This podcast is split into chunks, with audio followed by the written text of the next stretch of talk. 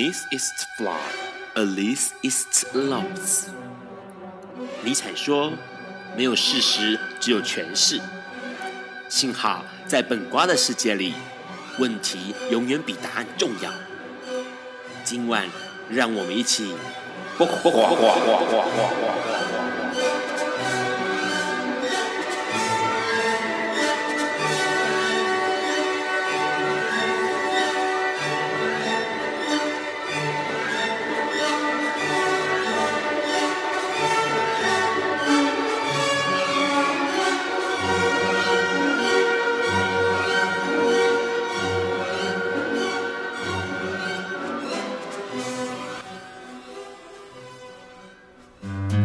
各位听众，大家晚安。今天是二零一七年十一月十五日，礼拜四。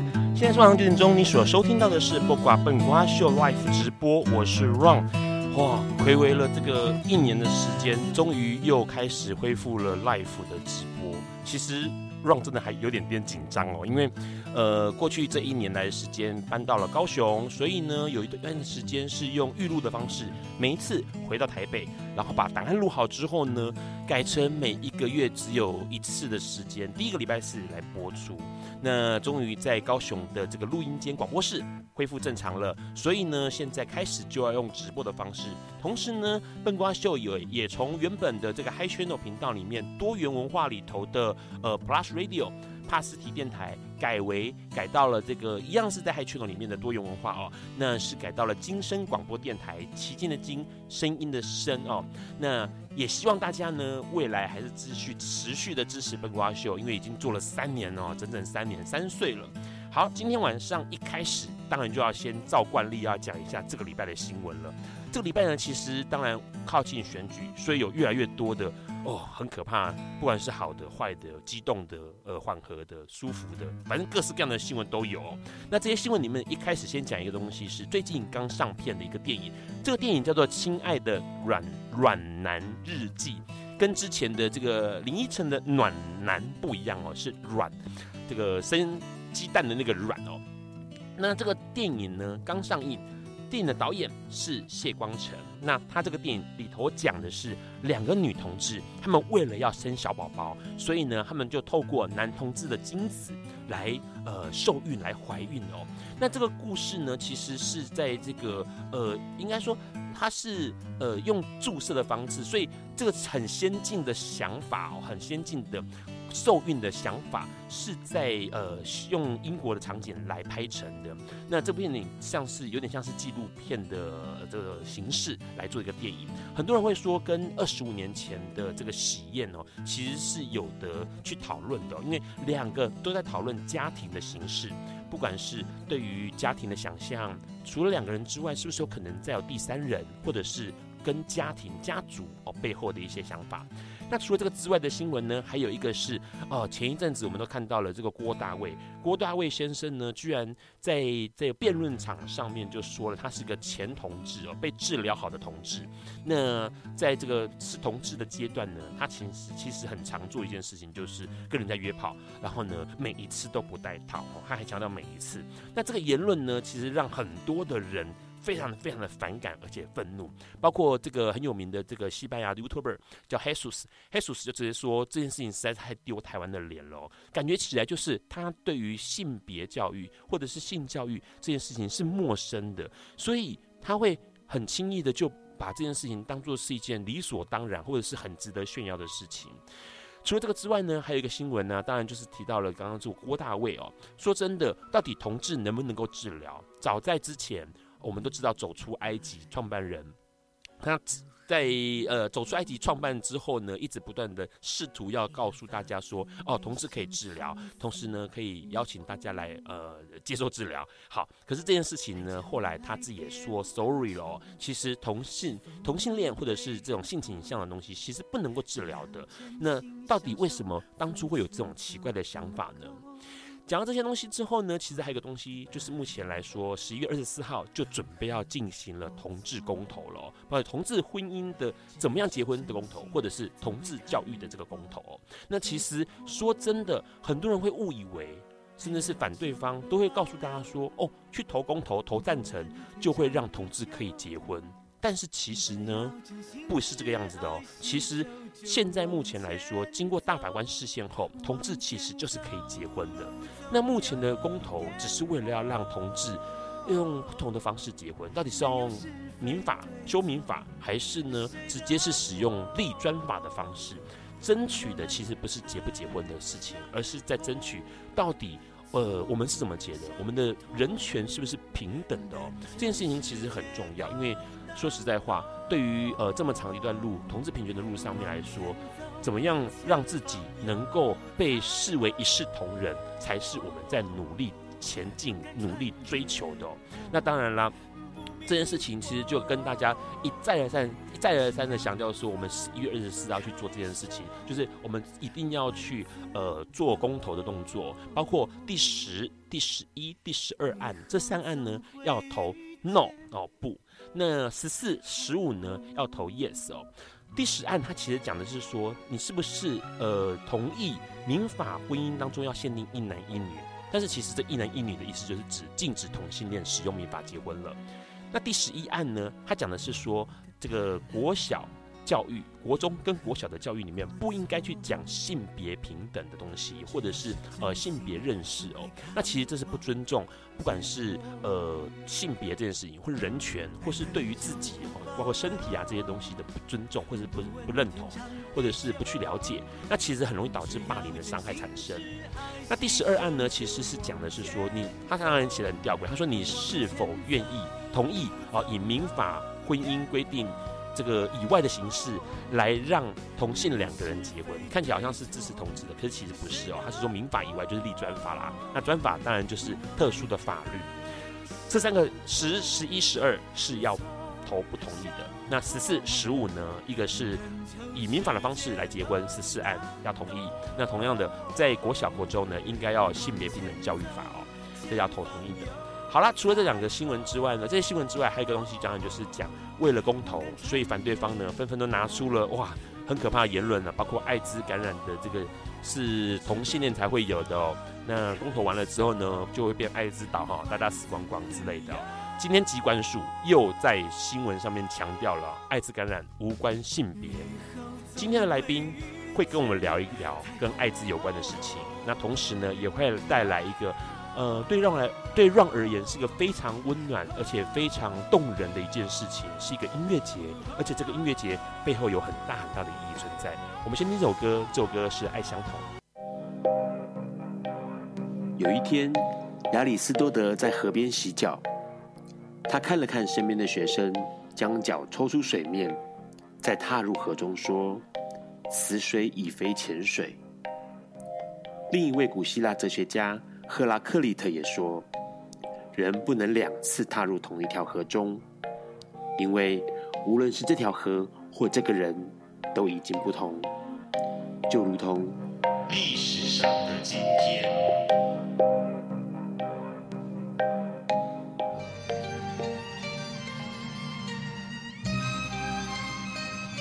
今天是二零一八年十一月十五日，五十一年前的今天。也就是一九六七年的十一月十五日，法国新兴浪潮代表导演冯索瓦·欧荣诞生了。欧容被现今艺术电影人士美誉为法国的阿莫多瓦。他的作品常用尖锐嘲讽的幽默，或是不受拘束的观点来处理极具争议的题材。影评甚至以“楚服第二”来形容这位早慧的法国名导。欧容出生于法国巴黎，一九九零年，他二十三岁，进入巴黎高等国立电影学院就读。这是一间一年只收六十位学生的知名殿堂，曾训练出经典电影《夜与雾》《广岛之恋》，去年在马伦巴的导演亚伦·雷奈，和电影《死刑台与电梯》《野火》《烈火情人》的导演路易·马卢等。这些法国新浪潮大师，在一九五零到一九六零年这段时间，让新浪潮成为法国电影众所遵从的主流。然而，拥有高卢血统、凡事讲求正统的法国人，不仅透过每年剔除外来词的方式，来保持法语的纯洁性。电影更将新浪潮视为高贵的教条，凡所有与新浪潮相左的电影，都将被鄙视。新浪潮与所有思潮的发展相同，一旦成为主流，势必被后来者视为挞伐的对象。一九六七年出生的欧容，便是日渐保守的新浪潮眼中不服教规的坏孩子。他有如异类一般，不与新浪潮同流，致力在电影中尽可能的远离正统，展现出在高贵之外的边缘性和独特性。如同一九五零年之初，新浪潮为传统法国电影投下了震撼弹一样，身为新浪潮后浪的欧容，也对新浪潮投下了震撼弹。因此，顽皮的他自然成为法国正派电影人士的眼中钉。二十九岁那一年，欧容发表了短片《夏日洋装》，获得极高的评价，一举拿下了卢卡诺影展的明日之星奖，与一九九七年洛杉矶同志影展观众奖。《夏日洋装》描述一对男同志情侣到海水浴场度假，个性外向的卢克随着音乐摆动健美的身材，他的伴侣。塞巴斯蒂安生性害羞内向，想低调些，便独自一人到沙滩游泳。塞巴斯蒂安在无人的沙滩上遇到了来身边借火的女人露西亚，两人在沙滩上有了激情性爱。当两人重回沙滩时，塞巴斯蒂安发现他的衣物全被偷走，只能借穿露西亚的连身洋装。影片最后。塞巴斯蒂安穿上洋装，羞赧骑着单车离开，但骑着骑着，迎面而来的风吹得他裙摆翻飞。塞巴斯蒂安渐渐露出笑容，最后在满足灿烂的笑靥中，他雀跃地起身踩踏踏板，加快速度。夏日洋装奠定欧容电影浓浓黑色幽默，带有一丝嘲讽。又藏着心理分析的风格。两年后，他的杀人喜剧又名《尸魂家族》更确立了自己的风格。电影中看似和乐融融的家庭，因为父亲带回了一只老鼠而有了巨大的变化。老鼠让憨厚老实的儿子变成美型同性恋，让温柔的姐姐对热恋中的男友变得冷若冰霜。让母亲失去理智，为了改变儿子，竟然与儿子发生了性关系。全家只有父亲安然无恙。为了让一团乱的家暂时获得平静，母亲决定带大家出门度假。不愿同行的父亲在大家离开后，竟打开笼子，抱着老鼠听交响乐。过程中，他梦到了自己枪杀了全家，并且自杀。父亲清醒后，把老鼠放进微波炉煮了吃掉。母亲和儿女开心度假返家，在二楼主卧室发现了巨大的老鼠。三人合力用菜刀将大老鼠砍死。电影最后，母亲、儿子、女儿三人露出豁然的满意神情，并且长叹道：“终于杀死他了。”杀人喜剧剧情荒诞，极具个人特色，获得了影评和观众的一致好评。入围了一九九八年坎城影展。这部电影同时也让欧容被影坛公认是不按牌理出牌的艺术电影鬼才。以颠覆道德的主题，探索超越常轨的人性欲望，来挑战禁忌辛辣的话题。包括性欲、犯罪、吸毒等晦涩人类心理状态，因此欧容也被视为是恐怖大师希区考克和新浪潮鼻祖克劳德·夏布洛的接班人。而他经常探讨的同性、乱伦、逾矩等元素，也让他获得了与阿莫多瓦齐名的美誉。也因此，国内知名人文天祥直言。放眼当今影坛，能把生命之源阴道和灵魂之窗眼睛并置，不但没有违和，还能令人拍案叫绝的，除了阿莫多瓦，大概只有欧容办得到。您现在所收听的是《夏日洋装》中令男同志卢克摇摆起舞的歌曲《Bang Bang》，是法国最负盛名的女歌手希拉作曲演唱。这首歌除了希拉原唱的法文版，还有意大利版、Nancy Sinatra 版以及 David Guetta 与 Skylar Grey 的版本。这十多种版本当中，最知名的是雪儿所演唱的英文版。Bang Bang, my baby, show me down。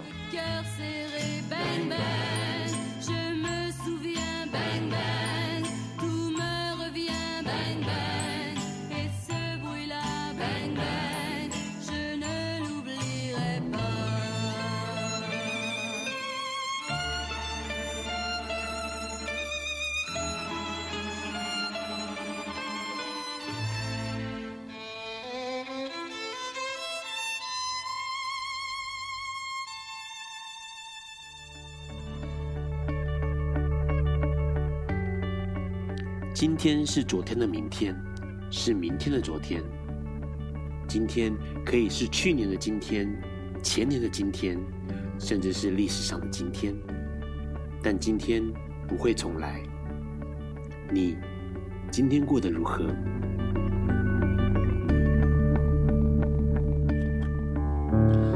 现在在收听的是《播瓜笨瓜秀》Live 直播。刚先听到了是这个郭恒奇先生带来的《爱相同》哦。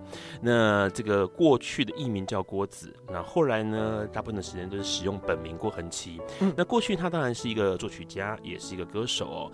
刚刚听到这首歌非常非常动人，是在一九呃二零一六年的时候的一个作品。那讲的是说，其实每个人的爱都是相同的，不管你是什么样的人，其实。都是相同的爱，在这个世界上哦。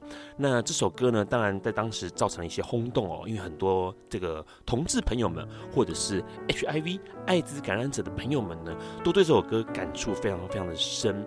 那今天的来宾，当然也就是我们的这个郭恒奇先生哦。我要叫你郭子，嗨，Ron 你好，各位观众朋友，大家好，我是郭文奇郭子，我都这样介介绍的。就两个一起讲的时候，在这过渡时期，应该。都要这样介绍，是，嗯，好，当初先聊一下，刚刚其实我们先讲，刚刚有报了一些新闻，这个新闻呢，有这个这个跟同志有关的，对，跟这个前同志有关的，好，然后也有跟这个呃 HIV 疾管署有关的，哪一个新闻你觉得最有感觉？当然，我觉得对我。对现在来说，对我最有感觉的是机关署的那那一件事情，就是最近呃，我相信很多人都在这个网络上面也好，或者是在 YouTube 上面也好，会看到很多爱家呃联盟他们拍出来一些影片，一直在连连接一件事情，是让我觉得这个大家都已经知道这个尝试，我以为大家都知道了，可是他拼命的在歪斜这些尝试，就是。艾滋跟同志是画上等号，就是好像只有同志会得艾滋病。然后呢，这个我们不能让同志出现，所以如果同志越来越多的话，我们就会变成艾滋岛。这他们一直在讲的一件事情。可是，请问一下，艾滋这个病毒，他会去找谁是同志吗？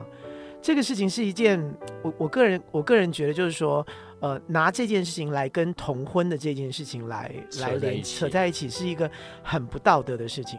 是，而且重点是因为最近哦，其实这个机关署这边有在思考一件事情，就是是不是有可能开放男男之间的这个呃性行为捐血哦？应该这样说，以前过去呢，这个捐血或者器捐的部分、器官捐赠的部分哦，是有些规范的。是，那这些规范其实到了后来，我所谓的后来是指大概二零零零年开始之后，陆陆续续有很多国外的国家都已经开始解禁，嗯、解禁关于呃这个 HIV 感染者是不是可以。器捐这件事情，弃捐应该是在国外是 OK 的了吧，对吧？在弃捐，它有某些条例在。对，比如说你现在是呃这个 HIV 病毒测不到的状况之下，你有可能会。我只有觉得就是说，在台湾，因为之前听到这个呃讯息是说，之前是同志是绝对不能捐血的，是。然后后来就是说，哦，我开放了给十年男男没有性性行为的，是可以。然后最近呃又说五年，好像又开放的感觉。其实我个人觉得这根本就是在再划两刀。对，你知道就是你怎么证明他五年没有男男性行为？是，而且。应该是危险性行为，不是只有男男吧？只要危险性行为，那男女也是一样啊，是对不对？所以其实对于呃民众来说，其实民众他不会去深究这么多，可是当他看到这种情况的时候，就会觉得，哎呀，好可怕哦，是不是这个社会呃怎么了？可是到底这个社会是不是真的怎么了呢？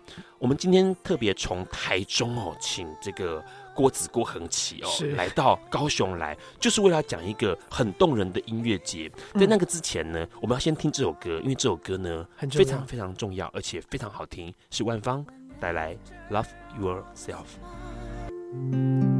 Hello，你现在正在收听的是《播瓜本瓜秀》Live 直播。刚刚先听到了万芳，她在这个双城故事当中哦的一首非常动人的歌曲，叫《Love Yourself》。呃，既然这个。郭恒琪、郭子跟万芳很熟悉，我们要不要简单的讲一下这首歌？OK，其实这首歌曲呢，《Love Yourself》爱你自己。其实对我呃对万芳跟我来说呢，我们都觉得这首歌曲其实很像是这个我们这次爱之日常音乐节的主题曲，因为呢，我们这次的主题呢叫做就是喜欢你现在的样子。那么《Love Yourself》的意思呢也是一样，如果你不爱你自己的话，谁能爱你呢？所以，呃，如果你不都不爱自己，你就没有办法知道怎么样去爱别人，你也不知道怎么样人家怎么爱你。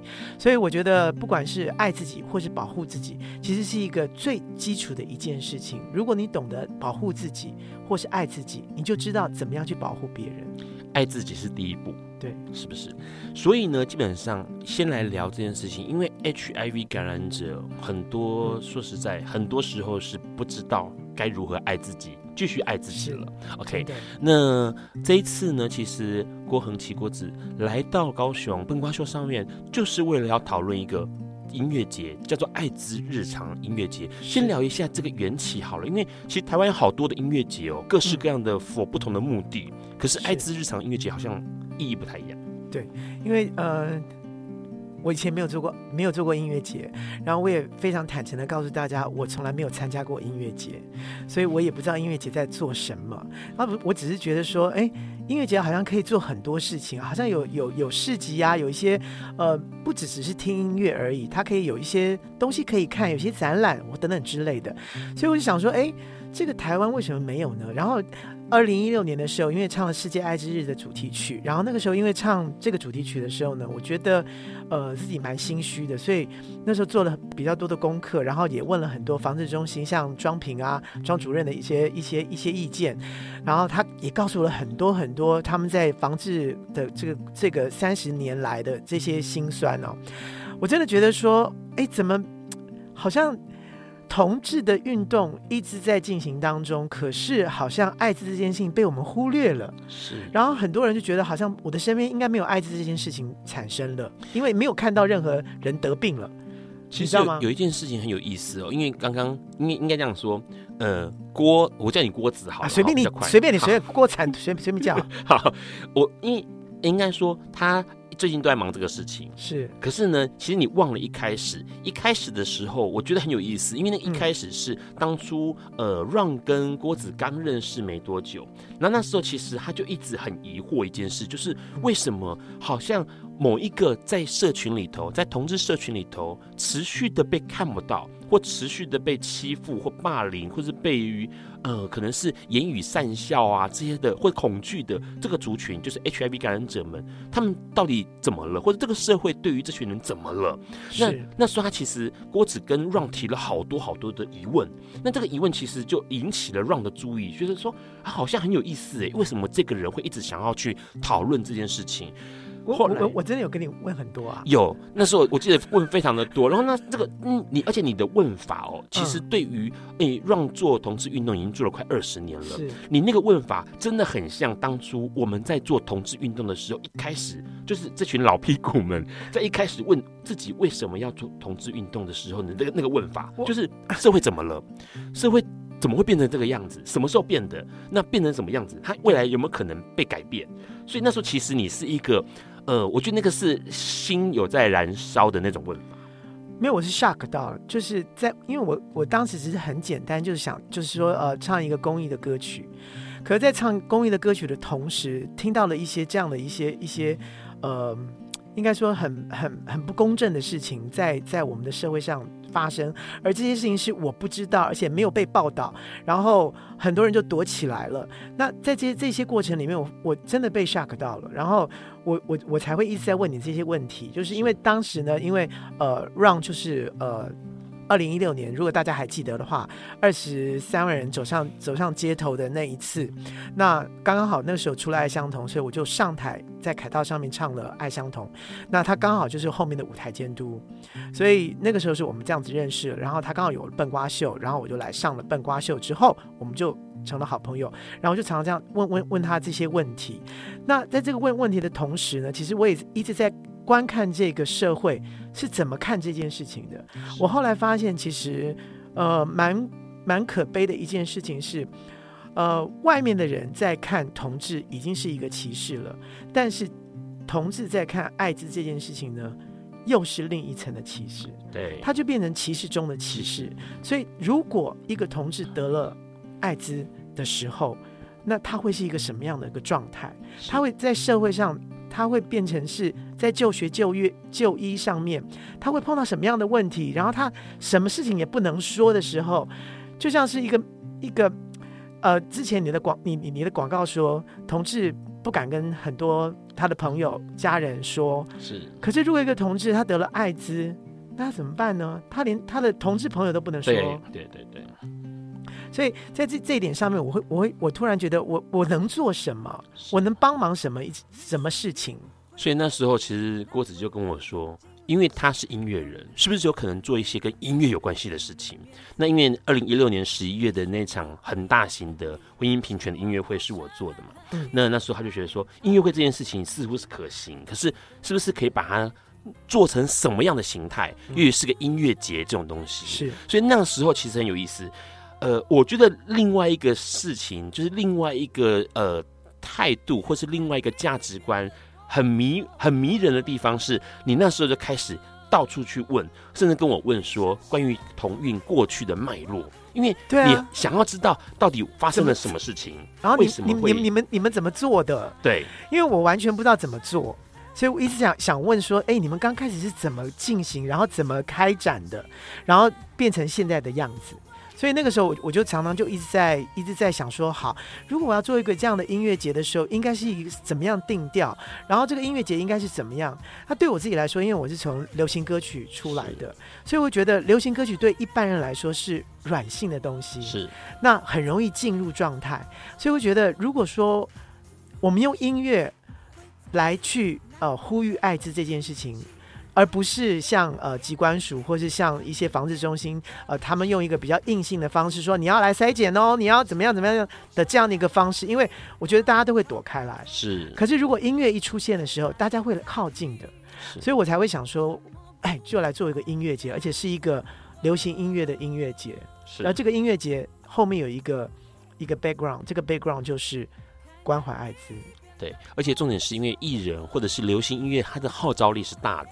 嗯、那同样的，刚刚其实呃郭子有提到一件事情，是不是有可能可以透过音乐软调性的方式，呃舒服的、温暖的、渐渐的去改变它？所以这会是呃我们爱之日常音乐节的一个呃算是在执行前的一个调性。对，因为呃。不可否认，就是现在不管是在呃对岸或者在台湾，很多很多现在音乐节都好像雨后春笋一样，全部都出现了。可是呢，总归一句，音乐节大家都希望能够赚钱，大家都希望音乐节里面有一些市集可以卖东西啊，可以干什么的。呃，当然会有一些主题啊，但不管是不管是什么样的主题，最后他们的最终目的还是希望观众能够进来，然后可以买东西，可以干什么的。那我觉得我倒是没有这样的一个包袱的原因，是我希望这个音乐节它虽然是一个商业的流行歌曲的歌手们的集合，但是它的背后它是有一个呃比较严肃的一个一个一个课题，就是我们如何把艾滋这件事情带入日常当中。让艾滋这个事情变得不是那么恐怖，不是那么好像不能碰、不能说，而是你日常就可以听到它，而且就像是你听到一个人得了呃呃糖尿病或者糖得了高血压哦，那你要照顾身体哦，就这么简单的一件事情。可是以现在目前的台湾，它却变成是一个不管是别人家利用的工具也好，或者是被人家歧视的事情也好，是听起来。看透了很多，我们赶快先听这个一小段最后面的对，丽言赶快佳佳的看透。好了，你现在正在收听的是《播瓜本瓜秀》Live 直播。刚刚哦，我们只有听到一点点的佳佳没有啦，我在讲话的过程当中，佳佳都在唱了。对，如果你听不够的话，音乐节来听了。十一月三十号他会唱。是十一月三十号的时候呢，这个呃，在爱之日常音乐节，佳佳会带来看透这首歌曲。这首歌其实呃，让第一次听到的时候，耳朵眼睛有一亮，是非常惊人，非常惊人的一首歌曲。好，既然刚刚提到了爱之音乐节，好像这个目前来说听到了郭子、嗯、，OK，郭恒奇先生、万芳以及佳佳都会在这个音乐节上面出现哦。嗯、那当然了，先聊一下。那个已经想好了，好，我们要从音乐的角度来让大家，也许是认识吧，或者是来熟悉，呃，或者是看见艾滋这个议题。那你们怎么开始的？你说我们怎么开始的？对，就是说我怎么开始，还是我们怎么开始的？呃，你呃，这个事情怎么开始的？对，这个事情怎么开始？郭子跟爱之日常音乐节的团队们怎么开始？好，就一刚开始的时候呢，我们是要做，真的是要做音乐节。那音乐节是我我我先开第一枪的。那我开第一枪，我想说呢。本人呢，呃，在这个音乐音乐界呢，已经是已经被前浪推到后浪去的人了。好，所以啊，基本上我就觉得我大概没有什么招号召力跟影响力了。那于是我就觉得，哎，我来找找这个比较有影响力的人。哎，我的好朋友黄韵玲跟这个陈建骐。哎，陈建骐就是现在很多很红的艺人的这个呃，不管做呃电影配乐也好，或者是做这个这个唱片也好。他很有很多影响力，于是呢，我就有一天在，我记得是在三月的时候，今年三呃三月的时候，很冷的时候，就找了黄韵玲跟呃陈建琪，我说，哎，我们来喝咖啡好不好？这样子啊，刚好他们就跟有时间了，喝咖啡的时候，我们就讲到这件事情。我当时其实只是想说，我们三个人唱唱就好了，所以才会在西门红楼。那呃，他们就马上答应了，觉得说这个很有意义，应该要做的。我就告诉他为什么我要做这件事情。那呃，马上拍一张照来做 验验证，就说绝对不能逃掉这样。好，然后呢，开始每一个人就开始说，哎，那个我的那个什么朋友，然后我那个呃，我们我们家歌手什么谁谁可不可以来唱？我说好啊好，可以啦。就没想到不到一个月的时间，就集结了十五个歌手，十五个人数不少哎，而且这三个变成十五，对，而且这十五个歌手呢，三。我们分现在是分成三天，这十五个歌手呢，镀金量太高了，是，就是不管是金曲奖，还有人金钟奖，还有 金马奖有没有？不知道，哎，金马奖好像没有，但是金马呃金钟跟金曲都太多了，尤其第一天呢、啊，呃，我们的第一天十一月三十号的这个原住民，你知道原住民很爱得奖的，得奖高手，这里面有太多都是呃金曲歌王歌后。还有就是金曲专辑是对，然后呃，所以就是这样产生，然后就是已已经变成十五个歌手之后，没有办法在一天在红楼，于是就变成三天，就是礼拜五、礼拜六、礼拜天三天，三天才叫节、啊。之前三个人那个叫会吧，音乐会吧，没有。我们希望说就是在旁边是有一些展览啊或什么的，Okay. 但晚上就是我们三个人就唱唱歌这样子。但现在就变成就十五个歌手出现了，然后十五个歌手呢，呃，当然就是变成三个晚上啊、呃，大家记得。是晚上的六点半，不是七点半。大家不要不要七点半来的时候，他们已经唱一半。六点半，为什么呢？因为红楼十点就要罚钱了。是，然后我们就从六点半开始，而且呢，因为你知道，就是原住民很爱讲笑话，啊、我就很怕他们时间会拖很久，所以就从六点半开始。然后，呃，白天的时间呢，就会是有市集，然后有展览，然后还有影展。嗯、所以啊，我们还会放两部有关于艾滋的电影，然后这两部电影都是得奖的片。所以。听起来除了唱歌、听歌之外，还可以逛一逛市集，是，然后看电影。其实重点是哦，回到最初衷，他就是要了解或者是认识 HIV 这件事情。就是呃，尽管你完全对艾滋完全不知道。不了解，但是因为你今天可能想听听万芳的歌，或者你想听佳佳的歌，所以你今天来听演唱会的时候呢，你可能从在一呃红楼的一楼，你就看到展览了。是，所以你可能在等待的时候，你就可以看到一些展览，耳濡目染之下，你可能会了解一些些哦，原来艾滋它的感染途径是什么？哦，你大概有一些印象了。哦，也许这个呃艾滋的这个历史是呃台湾第一个呃呃呃被验出艾滋的人。是民国几年，然后是一九几几年的时候，这个那个时候到底是谁出了一张专辑？是，哎，这个就就把音乐跟这个整个历史又连在一块。是，所以从这个过程当中，然后你参加这些事情，你买一些呃呃。一些呃 N G O 团体的一些东西，包括热啊，对你支持这些，然后这些钱都是捐出去的，嗯、所以在这个过程当中，你就开始慢慢对艾滋开始有一些些的概念。我刚开始只是想说，可以让大家多了解一点点艾滋，然后慢慢的，艾滋在你的生活当中开始慢慢每一年、每一年、每一年的就开始哦，你知道这个十二月的时候就有一个艾滋日常音乐节，他们是否这个关怀艾滋的？这个事情被听久了之后，就像是，呃，事情在你身边相处久了之后，我就不会觉得你很帅。是，是我回答的太快了。好，哎，应该这样说，其实，呃，让觉得郭子这一个，呃，这个策略哦，非常非常的聪明。怎么说聪明呢？其实，在二零不对，二零零六年的时候，那时候因为让。在弄呃同志游行的时候，因为已经在权力核心的位置，哇哦！所以那时候其实就想到一个方法哦，可以让这个整个社会看见或者更认识同志哦。所以那时候就邀请了一个，就创造了彩虹大使这个职位哦。是，然后同时邀请了张惠妹阿妹小姐来做一作为这个结束的嘉宾。就从你那就那一次就是你做的，对，就是我来负责来创，就是我创造了这个身份这样子。你给了阿妹的第二个生命。然后呢，那个、你可不可以给我第二个生命？好，然后重点就是，因因其实那时候让想到一件事情，就是他有可能会影响他的歌歌迷或者他的粉丝去了解什么叫同志哦。所以那时候其实，在舞台搭好了之后，很多人已经开始围在后台舞台那个地方。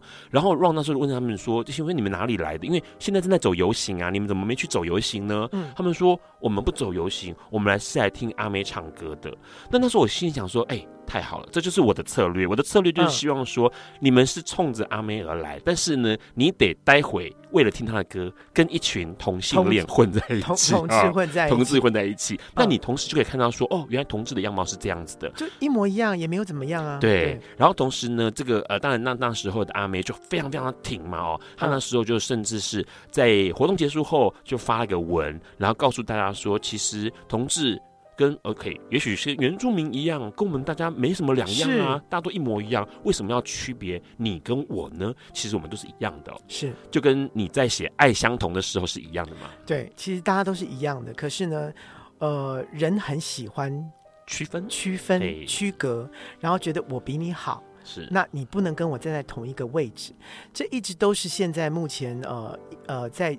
社会上，或是我们呃说国家好了，一个国家机器上面，一直会出现这种要把它分割分裂，这样好像比较好管理的那种感觉。是。可是问题基本上，人性都是一样，人权都应该是一样的。是。那不管你有病没有病，你长得什么样子，你都应该被尊重，是，对不对？长得帅的，或是长得不好看的，都是没有，都是一样的。好，那个刚刚郭子在讲到讲长得帅的时候，用手比了比我我这里，不是因为你知道我现在正在直播，然后呢拼命大家就是说 Ron 长得好帅，大家虽然说在广播里面看不到 Ron 长什么样子，但是直播可以看得到。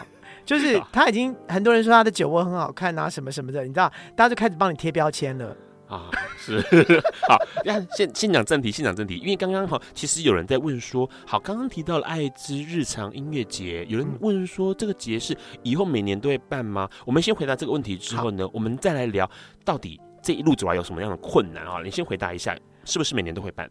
好，你要注意一件事情，就是我在说爱之日常音乐节的时候，我前面有一个叫第一届，哦，你给自己闯了大祸了。你知道，我就闯这个大祸，叫我写了第一届，是 一第一届的意思就是会有第二届，会有第三届，会有第四届。对，但是对我自己来说，我真的觉得我非常高兴能够一届一届的办下去，因为我觉得，呃，要把爱滋这件事情变成一个日常，其实不是一次一年就可以做的。你想想看，你们同运做了多少年，才有今天的这样的一个、哦、一个一个一个一个成绩？是。那艾滋呢？我觉得原地踏步了这么多年了，你要让他慢慢走出来，我觉得真的需要很多很多很多的时间。是，先问一下，但问题是，你说是第一届，应该开始就是反正就是碰碰撞撞的嘛，有没有什么遇到什么困难？困难倒蛮多的，因为今年实在太多事情了，因为也有公投，又有选举，这是我没有想象到的。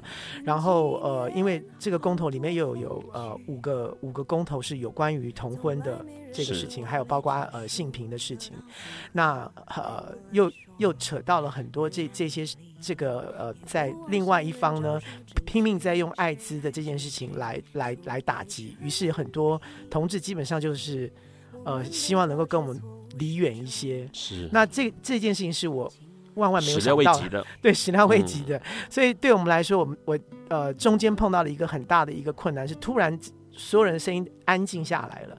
然后呃这个票也停下来了，通通通通不说话了。那这个事情是对我自己来说，是我我我我我接受了，因为我知道原来是这个样子。那但我觉得。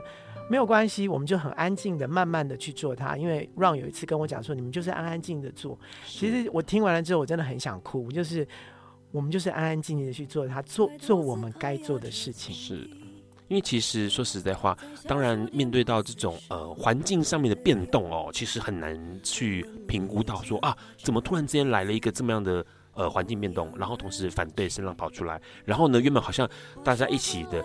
呃，可能会受到关注的，或者是战友们，或者是这种呃原本有应该有可能会出现的资源，通通都跑掉了，哦。嗯、那这种东西其实很难当初就预测到。不过说真的，就像呃，我一直很希望让郭子去理解一件事情，就是我们做这种事情，它很像跑步机。我也跟丁宁理过这件事情，我说做运动哦，很像跑步机，嗯，没有办法关掉的跑步机。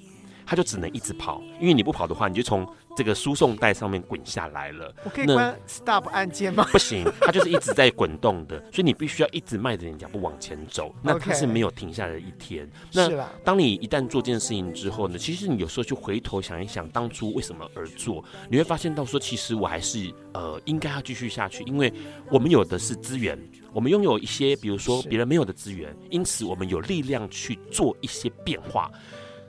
有一些朋友是真的想要做，可是他真的没有资源，嗯，所以我们有一些呃，算是必须要做的使命吧。呃，我倒没有想到什么资不资源的事情，我只是觉得我应该做的事是，就是呃，对我自己来说，我五十岁过去了，什么事情是最重要的？我觉得，呃，如果我身边的朋友都能够过得很好，然后每个人的呃生活健康，然后心理也是健康的，然后大家都。过得非常的快乐，这个是我应该要做的。如果我做这件事情是让他们可以做到这些事情的话，我觉得我应该要做，我就会去做，义无反顾。就像现在艾怡良唱这首歌一样，我们都是我们的总和。对。爱因斯坦说：“这世界不会被那些作恶多端的人毁灭，而是冷眼旁观、选择缄默的人。”苏格拉底说：“世界上最快乐的事，莫过于为理想而奋斗。”今晚，谁来跟我们说悄悄话？名人悄悄话。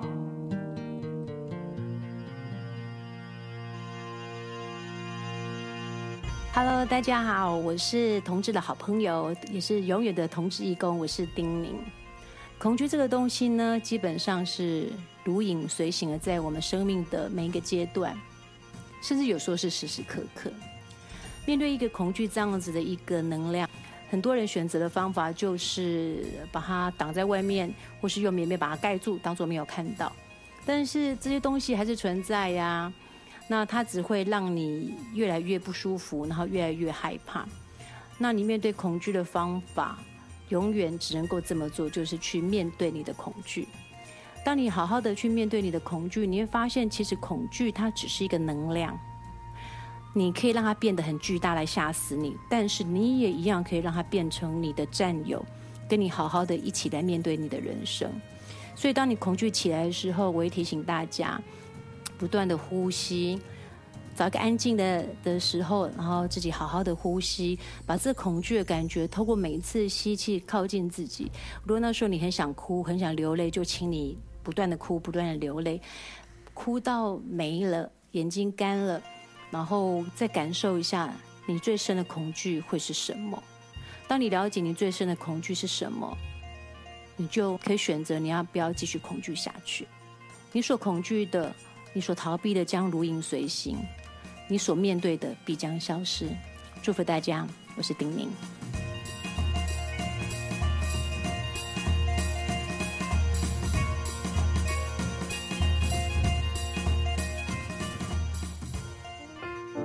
Hello，你现在正在收听的是《播瓜笨瓜秀》Live 直播。刚刚我们听到了哦，关于这个，其实做一个音乐节，或者是做任何这种我们可能想要改变，或者是让更多人理解哦不一样的事情的这个呃过程或内容，都是辛苦的。那问一下，有没有快乐、开心，会让你觉得啊，觉得心头还是暖暖的事情？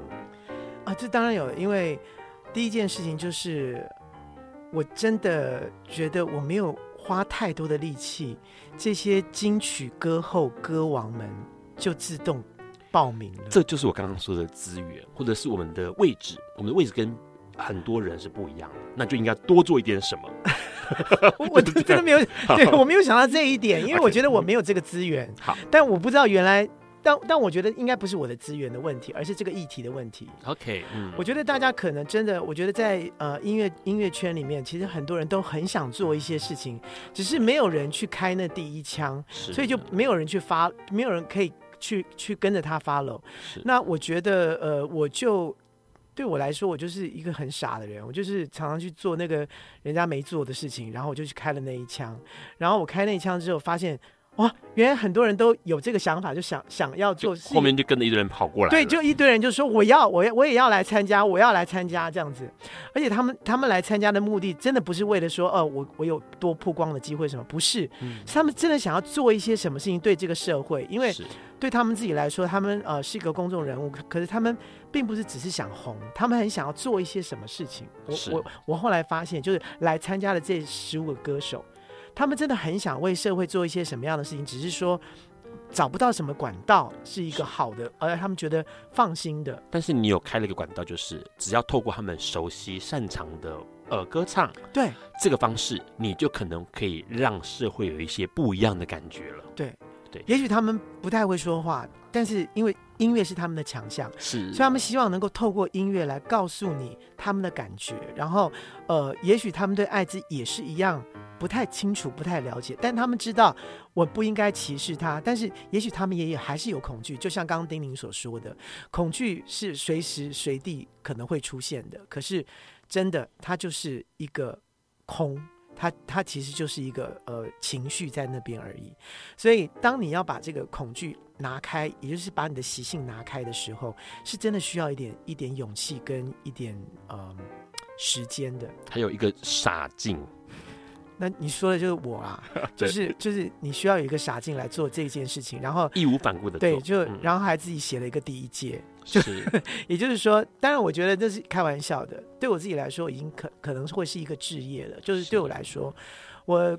希望这个愿景是未来大家在参加这个爱之日常音乐节的时候的某一年，不知道我还在不在。可是这个爱之日常音乐节，它变成是一个 celebration，就是我们曾经在一二零一八年的时候有了这么第一届，然后到了今天，我们对艾滋这件事情已经完全完完全全的没有了，没有这个恐惧，而且我们都可以在一起，然后大家来庆祝二零一八年有有了这一届爱之日常音乐节，这是我希望做到的事情。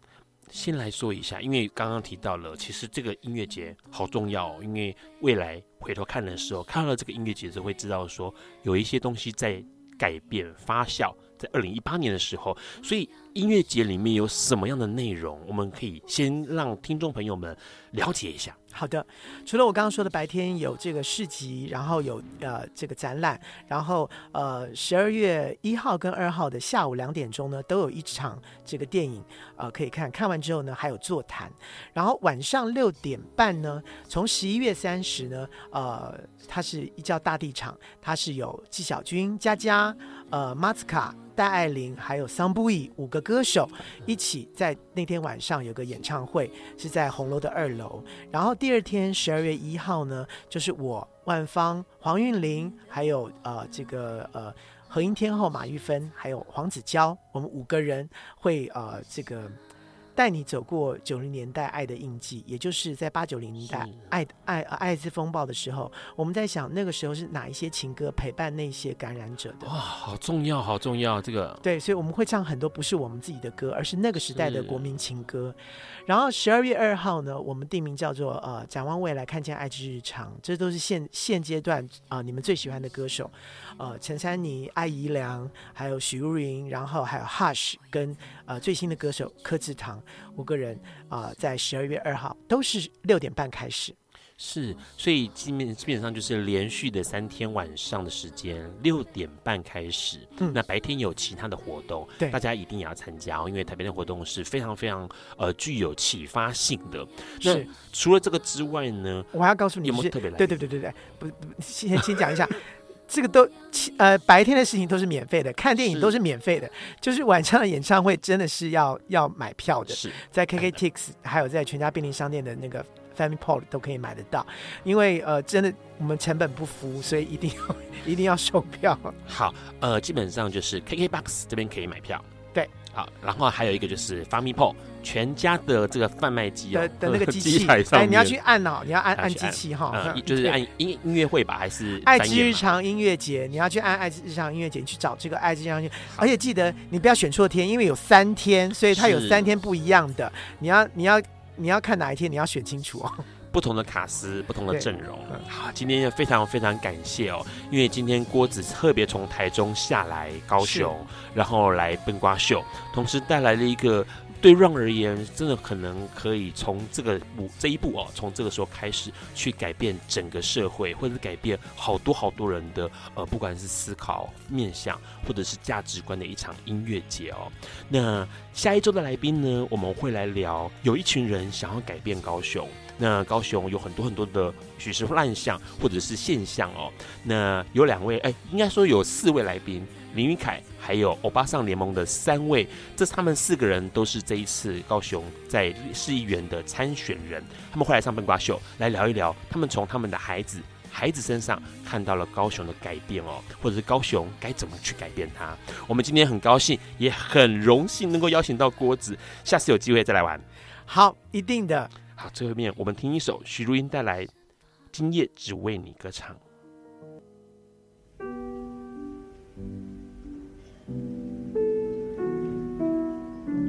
以上节目不代表本台立场，感谢国立中山大学与中华电信协助播出。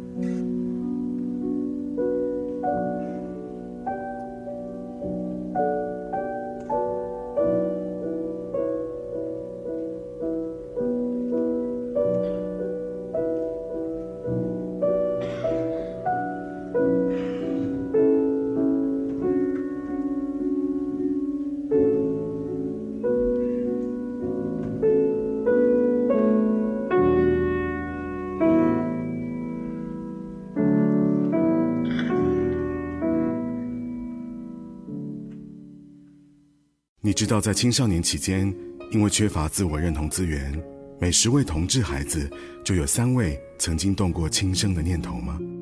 其中有两成自杀未遂。如果你认同生命是有价值的，如果你认为每个人都有健康、快乐、活着的权利，十一月二十四号，请您主动领取公投票，对第十四、十五号投下两张同意票，让我们用两好三坏投出幸福。我是一名两个孩子的母亲。最近我听到一些不实的消息，制造家长的恐慌。请了解，同志教育不是情欲教育。同志教育的目的是帮助孩子认识自己与他人的相似和不同，进而学习尊重，减少霸凌。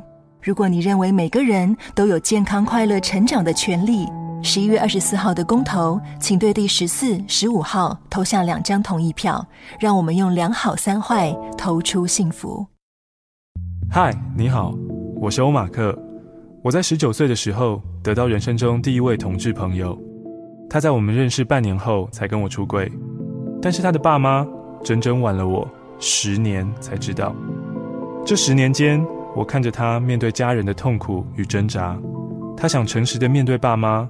却又害怕不被最爱的家人所接纳，他串通女同事假扮他的女友回家，同时又得小心翼翼地保护自己的同志身份不在公司曝光。他说：“因为公司的保守文化，还是少个把柄，省得让人说闲话。”我难以想象每天要怀抱着秘密、提心吊胆过活的压力，这发生在二零一八，而且还在继续。如果你希望我们的下一代可以活得没有恐惧，可以自在的做自己，十一月二十四号的公投，对十、十一、十二号投下三个不同意，十四、十五号两个同意。如果可以坦白，谁想要神神秘秘？